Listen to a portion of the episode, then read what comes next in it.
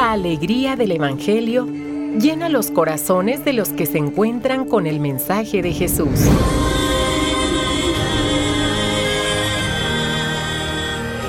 El Evangelio de hoy. El Evangelio de hoy. En voz de Monseñor Sigifredo Noriega Barceló. Escuchemos.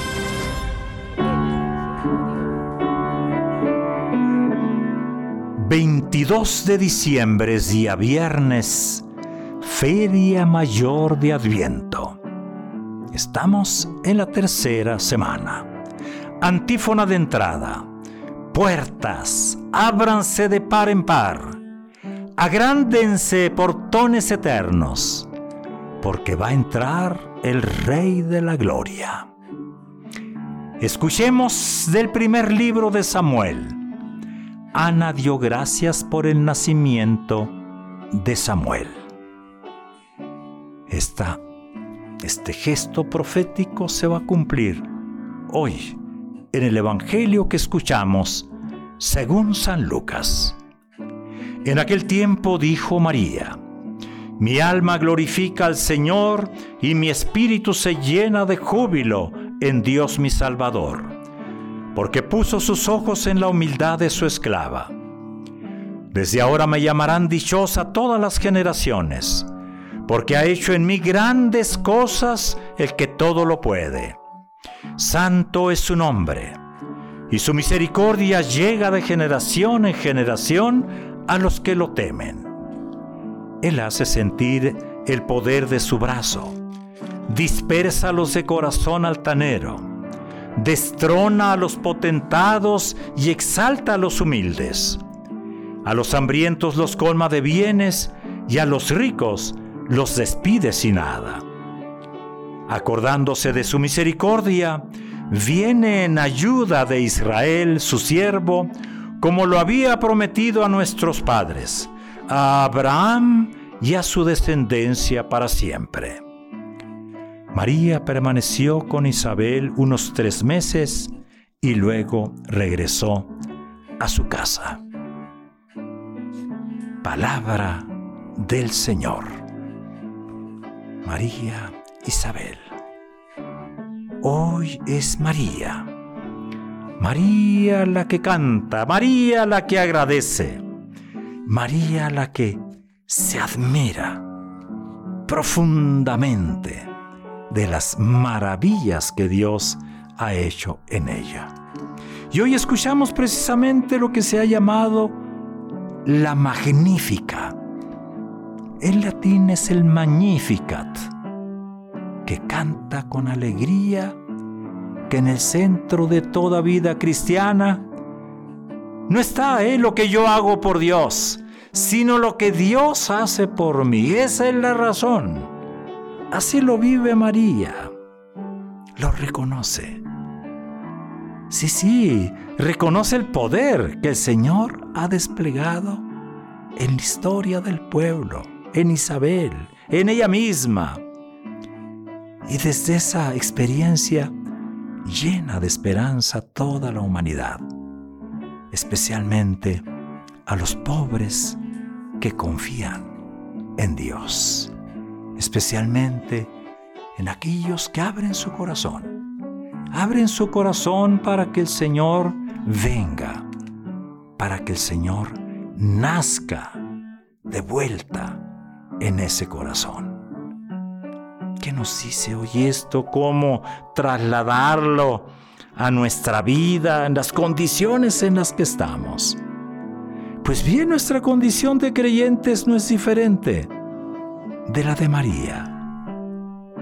Pero puede pasar que ya no tengamos el sentimiento de asombro, puede pasar que ya, pues ya no nos llega nada, ya no, no, no, se nos pasa, pues se nos resbala todo.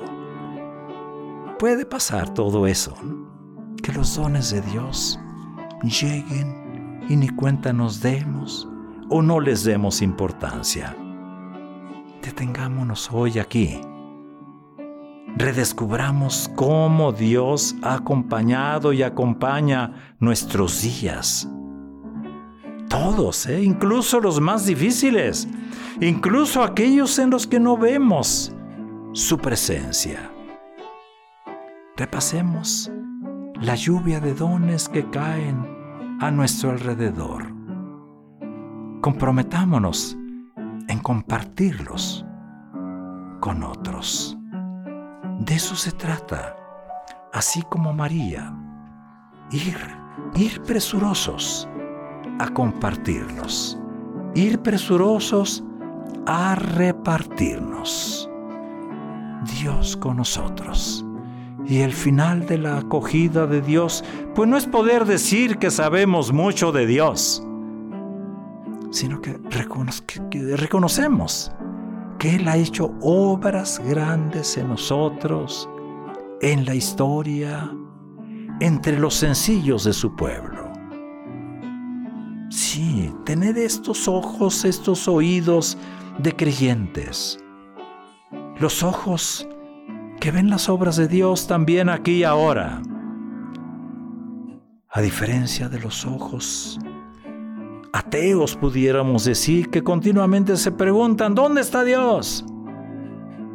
Mientras los creyentes afirmamos, el Señor está en el cielo, lo que quiere lo hace, el Señor está con nosotros, porque ha mirado la humillación de su esclava, dispersa los soberbios de corazón, derriba del trono a los poderosos, se acuerda de su misericordia, también con nosotros. Hoy pues la palabra nos invita a esta contemplación de las maravillas que Él hace en nosotros. Y ojalá nosotros podamos responder con alegría y con generosidad. Hoy precisamente a través de este cántico de María ya escuchado en la primera lectura, primer libro de Samuel, respondemos, mi corazón se alegra en Dios, mi Salvador. Y la oración de la iglesia, la oración colecta, Señor Dios, que mirando al hombre caído en la muerte del pecado, quisiste rescatarlo con la llegada de tu unigénito concede a quienes confesamos con humilde fervor su encarnación, que merezcamos también gozar de la compañía de nuestro Redentor.